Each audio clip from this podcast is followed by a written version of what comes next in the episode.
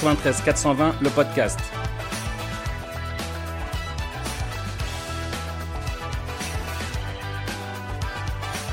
Pour cet épisode dans la rue, nous nous retrouvons à la manifestation pour la sauvegarde des emplois de la plateforme aéroportuaire de Roissy-Charles de Gaulle.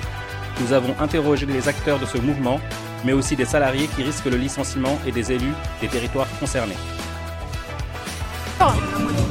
Bonjour Madame Artaud, quelle est la raison de votre présence ici à cette manifestation? Parce que euh, on affronte certes une troisième vague euh, de l'épidémie, mais on affronte aussi une troisième vague de licenciements, de suppression d'emplois, de liquidation d'entreprises, euh, voilà, avec un chômage qui, s'aggrave, qui explose. Et je tenais absolument à dénoncer les mensonges, les mensonges du gouvernement. Parce que quand le gouvernement nous explique qu'il a mis tout en œuvre pour protéger les emplois, pour protéger les salariés, c'est un mensonge. C'est un mensonge. Et la preuve est là. Ici, sur la zone aéroportuaire, il y a déjà des milliers de femmes et d'hommes qui ont perdu leur boulot. On parle de plus de 30 000 emplois qui sont menacés. Alors 30 000 emplois menacés, mais il y a déjà eu des milliers de femmes et d'hommes. Et aujourd'hui, ça continue, ça continue. Bien sûr que toutes ces entreprises hein, qui euh, connaissent euh, une baisse de leur activité, elles veulent le faire payer aux travailleurs, à leurs salariés. Précisément à leurs salariés qui les font prospérer en temps habituel. Ces salariés qu'elles payent à coups de lance-pierre. Alors bien sûr qu'il faut le dénoncer. Et encore une fois, les milliards que le gouvernement met sur la table aujourd'hui, ils ne protègent pas les emplois. Ils protègent le grand patronat. Ils protègent les actionnaires. Donc, il faut le dénoncer. Il faut se battre. Il y a beaucoup de- d'entreprises qui sous-traitent ici, qui sont abandonnées par les pouvoirs publics. Vous parlez de milliards, effectivement, il y a eu plus de 7 milliards qui ont été versés euh, à Air France. Et les, les sous-traitants ont été abandonnés à ce niveau-là. De toute façon, les salariés euh, sont toujours abandonnés. Ils sont toujours abandonnés d'une façon ou d'une autre. Mais c'est vrai que les sous-traitants, c'est encore plus facile finalement pour le grand patronat hein, de, les, euh, euh, de les mettre à la porte. Et c'est l'émiettement, la division du monde du travail, euh, il a été fabriqué de longue date avec justement toute cette sous-traitance, toutes ces entreprises-là qui sont morcelées et qui appartiennent pourtant à des grands groupes. En fait, parce qu'on parle de sous-traitants, mais quand on parle de WFS, quand on parle de Transdev, ce sont des grands groupes. C'est pas le petit boulanger du coin de la rue. Ce sont des grandes entreprises qui ont aussi fait de, de- de- des profits juteux. Cet argent-là et l'argent, y compris qu'ils ont de, la part du gouvernement. Tout de même, on a un gouvernement qui dit payer le chômage partiel. Ce chômage partiel, il est précisément là pour protéger les emplois, non? Tous ces, ces licenciements ne sont pas acceptables. Ne sont pas acceptables. Et euh, quand on. Voilà, il n'y a, pas de. Comment dire Tant que ce sera le gouvernement, tant que ce sera le patronat qui sera à l'initiative, eh ben, on subira. On subira cela. Il faut se mobiliser, il faut que les travailleurs y reprennent l'initiative, qu'ils affirment leurs besoins, un emploi, un salaire, des conditions de travail euh, correctes. Sans ça, on ne s'en sortira pas.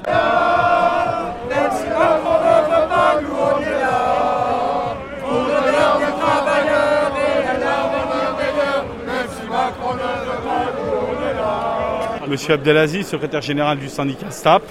Donc aujourd'hui, on est là ben, pour, euh, pour dénoncer la politique d'Air France, la politique d'aéroport de Paris, notamment sur la sous-traitance. Parce qu'aujourd'hui, pour schématiser, ils ont donné 7 milliards à Air France et rien qui a été prévu pour les sous-traitances. Ce qu'il faut savoir, c'est que la sous-traitance, elle représente le double de salariés d'Air France. Aujourd'hui, on s'est focalisé sur Air France. On leur a donné 7 milliards. C'est très bien.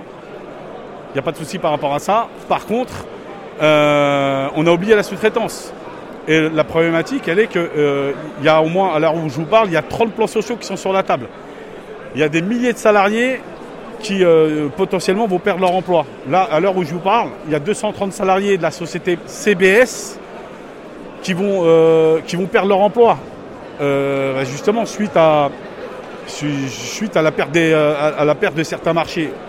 Il y a pareil pour le même groupe, groupe WFS, on a la société Bike Flight Service, BFS.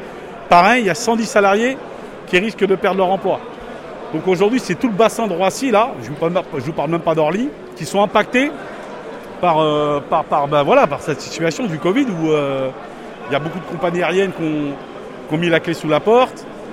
Et, et voilà, donc on parle d'Air France, c'est très bien, mais on oublie la sous-traitance. Et la sous-traitance, sans la sous-traitance, moi je peux vous garantir qu'il n'y a pas un avion qui part.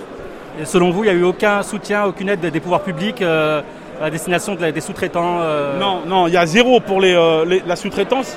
Il n'y a rien dans le paquet, il n'y a rien qui a été, qui a été, qui a, été prévu. Quoi.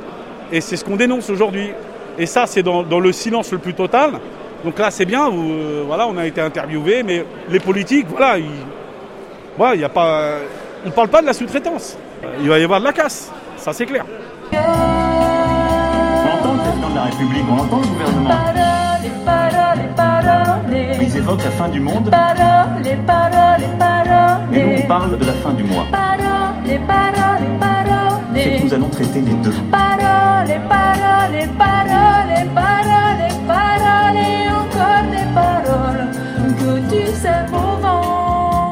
Bonjour Monsieur le maire. Bonjour. Vous pouvez nous expliquer un peu la raison de votre présence ici ah bah, Je suis ici euh, aux côtés des salariés pour la défense de l'emploi d'une part, et puis deuxièmement euh, pour que l'État stratège ait une vraie politique de défense à la fois d'ADP et d'Air France. Voilà la raison de ma présence. Et euh, on parle de plus de 30 000 emplois qui risquent d'être menacés. Ça va être catastrophique pour les villes avoisinantes, parce que la plupart des villes avoisinantes ont des salariés ici. Naturellement. Alors, les chiffres d'entre 20 000 et 30 000 emplois, c'est des chiffres donnés par le GIP Emploi. Donc, une structure officielle ici. Après, les conséquences sur les villes sont évidemment considérables. Par exemple, à Tremblay-en-France, il y a 1300 familles euh, qui aujourd'hui travaillent sur l'aéroport. Donc, les familles sont inquiètes, voilà, et ils voudraient savoir qu'est-ce qui va se passer exactement. Et là, l'État n'est pas clair. Ensuite, l'État, lui, a prêté de l'argent à Air France, mais à des taux quasiment usuraires de 7%. Or, l'État actionnaire doit recapitaliser Air France et ne pas imposer des, des emprunts à 7%. Voilà pourquoi je suis là? D'emploi, que ce soit chez ADP, chez tout le monde, que ce soit même chez la police, on est là, on est ensemble. Même la gendarmerie, on est ensemble. On est tous ensemble. On lâchera rien.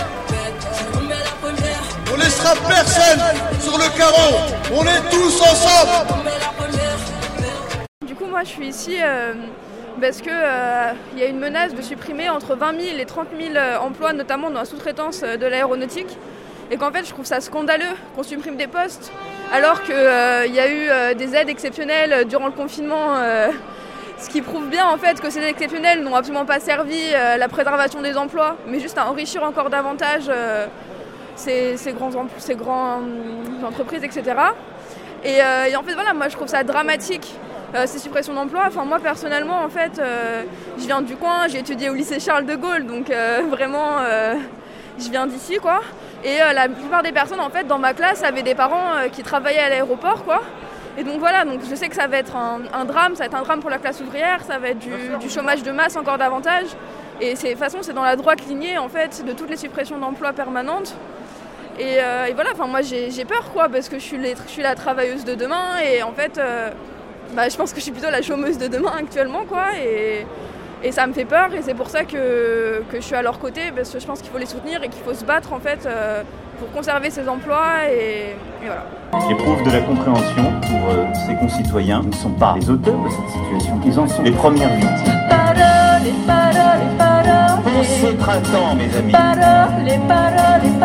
c'est de la poudre À nos concitoyens. Hein.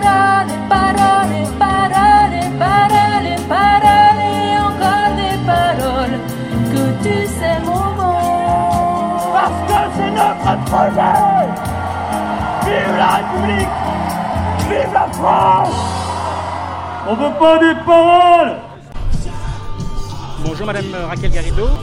J'ai une question. Euh, que pensez-vous du fait qu'il y a plusieurs emplois qui sont menacés On parle plus de 30 000 emplois qui sont menacés malheureusement? Mais euh, les années auparavant, euh, entreprises-là qui, qui licencient aujourd'hui euh, faisaient des profits, des profits par milliards. Euh, donc ma question est où est cet argent? Sûr qu'Aéroport de Paris, euh, qui est une chose euh, publique en fait, hein, tout ça a été construit avec de l'argent public, ces infrastructures absolument magnifiques qui servent un, un secteur économique euh, qui est essentiel, qui est le transport international aérien, tout ça a été fait grâce à nos impôts. Et vous savez que derrière il y a une logique de privatisation de toutes ces opérations économiques, ces activités. Et vous savez que Macron voulait absolument privatiser Aéroport de Paris déjà avec derrière je crois que c'était Vinci qui était positionné pour récupérer Aéroport de Paris. Donc en fait, y a on est face à un vrai problème, si vous voulez, c'est que ces entreprises ne défendent plus l'intérêt général. Alors que ce sont, des entreprises par nature de service public. C'est un service public. C'est financé comme du service public et le service que ça rend est un service essentiel au fonctionnement d'un grand pays comme la France. Tous ensemble, tous ensemble, ouais, ouais. 93